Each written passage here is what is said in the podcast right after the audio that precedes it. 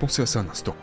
70% du temps, les gens dans le monde vivent en anticipant le moment suivant en fonction du moment passé. Et donc, ils établissent leur réalité moment par moment en fonction de ce qu'ils peuvent anticiper. Anticiper le prochain moment prévisible. Et donc, les hormones du stress influencent nos sens et nos sensations s'intensifient lorsque nous sommes sous l'effet du stress. Et nous devenons matérialistes. Mais lorsque les gens commencent à surpasser cela, mon Dieu, ils brisent toutes leurs barrières mentales. Et ils atterrissent dans cette zone mentale qui est parfaite pour la création. Il ne s'agit donc pas de votre richesse, ni de votre santé, ni de votre liberté, mais de qui vous devenez. Donc à force de vous surmonter, de vous surmonter, de vous surmonter, de vous surmonter, vous devenez quelqu'un d'autre.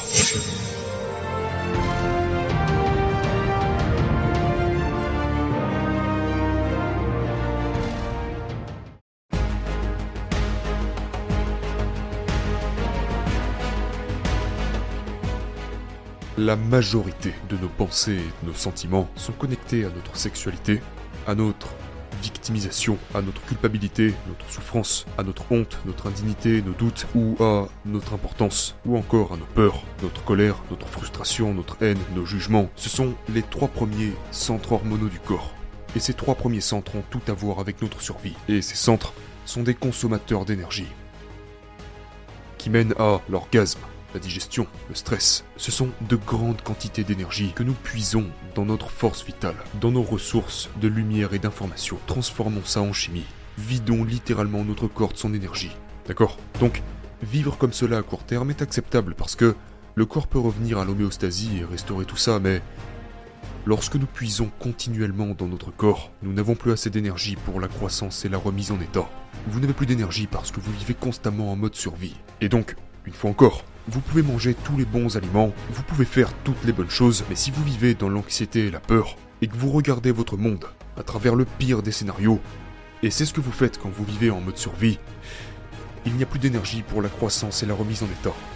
Il n'y a plus d'énergie pour la guérison. Donc, la majorité de nos pensées sollicitent certains circuits du cerveau qui sollicitent une autre partie du cerveau, le cerveau limbique. Les neuropeptides sont des messagers chimiques qui sollicitent nos centres hormonaux. Donc maintenant, quand vous réfléchissez, vous stockez cela sous forme d'énergie dans ces centres énergétiques. Et, mais si vous êtes en mode survie, pour quelle raison voudriez-vous ouvrir votre cœur? Ce n'est tout simplement pas le moment d'ouvrir votre cœur. Si vous êtes poursuivi par un T-Rex, ce n'est pas vraiment le moment de méditer, ce n'est pas le moment d'apprendre, ce n'est pas le moment de se connecter à l'univers, ce n'est pas le moment de communiquer, ce n'est pas le moment de s'asseoir et d'aller à l'intérieur de vous, ce n'est pas le moment d'être vulnérable, c'est le moment de courir et se cacher. Je pense que notre survie a été très adaptative. Parce que si vous êtes poursuivi par un T-Rex, vous n'allez tout simplement pas attendre qu'il arrive et dire Oh, mignon petit dinosaure, je veux juste te caresser. Ce n'est pas approprié. Ce n'est pas adapté. La peur est adaptative. Vous fuyez l'inconnu. Vous fuyez les défis, n'est-ce pas? Donc, si vous vivez en mode survie, vous avez de meilleures chances de survivre si vous fuyez l'inconnu. Et au passage, lorsque vous êtes en mode survie, en ce qui concerne les potentiels infinis dans le domaine quantique, et vous commencez à vous préparer émotionnellement au pire des cas, parce que en faisant ça, vous avez de meilleures chances de survivre si vous vous préparez au pire. La plupart des gens passent toute leur vie à penser au pire des choses et à les embrasser émotionnellement. Pendant que vous prenez une pensée et une émotion, ou une image et une émotion, vous modelez, vous conditionnez votre corps dans quoi? Dans l'anxiété et dans la peur et puis vous continuez à faire ça encore et encore, encore et encore, et donc votre corps fait de votre esprit un esprit apeuré. Et que vous pensiez pouvoir le contrôler ou non, vous finirez par avoir une crise de panique. Et une crise de panique, c'est juste votre corps qui dit c'est vous qui m'avez conditionné de cette manière. Maintenant, vous avez qu'à essayer de le contrôler comme vous le pouvez avec votre esprit conscient, parce que vous avez inconsciemment programmé votre esprit à fonctionner ainsi. Et puis ensuite, vous commencez à penser à quand est-ce que votre prochaine crise de panique se manifestera, et c'est cette anticipation qui vous condamne dans cette boucle infernale.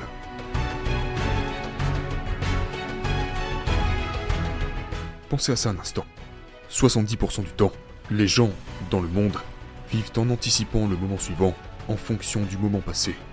Et donc, ils établissent leur réalité moment par moment en fonction de ce qu'ils peuvent anticiper anticiper le prochain moment prévisible. Et donc, les hormones du stress influencent nos sens et nos sensations s'intensifient lorsque nous sommes sous l'effet du stress. Et nous devenons matérialistes, nous resserrons notre attention sur le danger. Lorsque vous vous concentrez sur le monde matériel, quand vous faites ça, ce que vous faites c'est que vous placez toute votre attention, vous activez toutes vos hormones du stress, vous placez toute votre attention sur votre corps. Si vous êtes pourchassé par un T-Rex, vous feriez mieux de faire attention à ce que vous faites de votre corps. Mais lorsque les gens commencent à surpasser cela, mon dieu, ils brisent toutes leurs barrières mentales. Et ils atterrissent dans cette zone mentale qui est parfaite pour la création.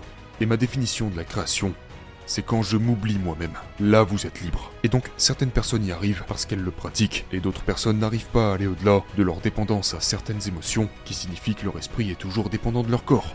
Donc si vous êtes assis en train de méditer et que votre corps vous balance une pensée qui vous dit T'es juste un perdant, tu ne changeras jamais, c'est trop dur, pourquoi ne t'arrêtes-tu tout simplement pas? Sauf que vous êtes conscient que c'est votre corps qui vous dit ça, et vous devez juste être capable de lui répondre. On va continuer cette méditation. On va rester assis là et continuer à appliquer la formule. Puis votre cerveau recommence, il pense à tous vos emails, etc mais vous revenez toujours dans le moment présent et vous informez à votre corps qu'il n'est plus l'esprit, mais que vous êtes l'esprit. Et c'est là que votre volonté devient plus grande que ce programme. Et généralement, ce genre de moment est caractérisé par une grande libération d'énergie. Et chaque fois que vous arrivez à faire ça, c'est une victoire. Vous apprivoisez l'animal, le corps et l'animal. Et vous, c'est comme un chien. Vous apprenez à le dresser, vous continuez à faire ça, encore et encore, et le corps finit par acquiescer, parce qu'il va finir par se dire genre, ça sert à rien d'assister. Et puis, boum, libération d'énergie. Quel est l'effet secondaire? La joie votre cœur va automatiquement s'ouvrir. Et ça finira forcément par se produire parce que les petites victoires s'additionnent. Autre chose, il n'y a pas de mauvaise méditation, il n'y a que le dépassement de soi. Et quand vous vous asseyez avec vos pensées et que vous travaillez sur ça, les gens me demandent mais pourquoi méditez-vous chaque matin? Et je réponds parce que si j'arrive à me dépasser dès le matin, le reste de ma journée sera facile. Ça sera facile parce que c'est de ça qu'il s'agit. Vous vous maîtrisez. Vous maîtrisez votre vie. Tous ces bavardages que vous entendez dans votre tête à longueur de journée, c'est ce qu'on appelle pour le cerveau le mode de réseau par défaut nos recherches démontrent qu'il s'éteint. Il ne s'éteint pas seulement pendant la méditation, il reste éteint pour le reste de la journée. Et en ce qui concerne la voix dans votre tête actuellement qui vous dit que cela n'arrivera jamais, que vous n'avez pas assez de temps, etc., réalisez que cette voix n'est pas vous. Et en faisant ça, vous finirez par avoir un mental clair, où vous pouvez avancer dans votre vie et vous vous faites simplement confiance. Ainsi, lorsque vous commencez à pratiquer, à créer cette cohérence cérébrale et cardiaque, vous pouvez croire en un avenir que vous ne pouvez pas encore voir ou expérimenter avec vos sens, mais vous y pensez suffisamment de fois dans votre esprit qu'il finit en fait par y avoir des preuves physiques dans votre cerveau qui lui donnent l'impression que cela s'est déjà produit. Et vous pouvez donc commencer à comprendre que vous pouvez sélectionner un nouveau potentiel dans le champ quantique, et ensuite, chaque jour, embrasser émotionnellement cette réalité future à un tel degré que votre corps commence à croire que vous vivez dans cette réalité future au moment présent, et vous accédez à de nouveaux gènes et de nouvelles façons de changer votre corps pour lui donner l'impression que c'est déjà arrivé. Maintenant pensez à ça. S'il y a une évidence physique, par la seule pensée, dans votre cerveau et votre corps, qui leur donne l'impression que votre richesse ou votre avenir s'est déjà manifesté, c'est qu'il s'est déjà manifesté, et vous avez déjà changé. Il ne s'agit donc pas de votre richesse, ni de votre santé, ni de votre liberté, mais de qui vous devenez. Donc à force de vous surmonter, de vous surmonter, de vous surmonter, de vous surmonter, vous devenez quelqu'un d'autre. La plupart des gens ne comprennent pas que la vérité, et qu'à chaque fois que vous vous surmontez un peu plus, l'effet secondaire à cela est que vous vous aimez un peu plus.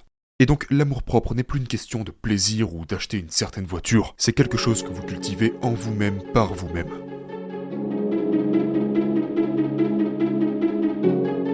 Imaginez-vous vous sentir si complet qu'il vous est impossible de vouloir plus. Je veux dire, comment pouvez-vous vouloir davantage quand vous êtes complet? Parce que vous avez l'impression que vous avez tout ce qu'il vous faut. Maintenant, quand vous atteignez ce point, c'est là que la magie opère, parce que maintenant, vous êtes digne de recevoir. Et l'univers nous donne toujours seulement ce que nous pensons être digne de recevoir.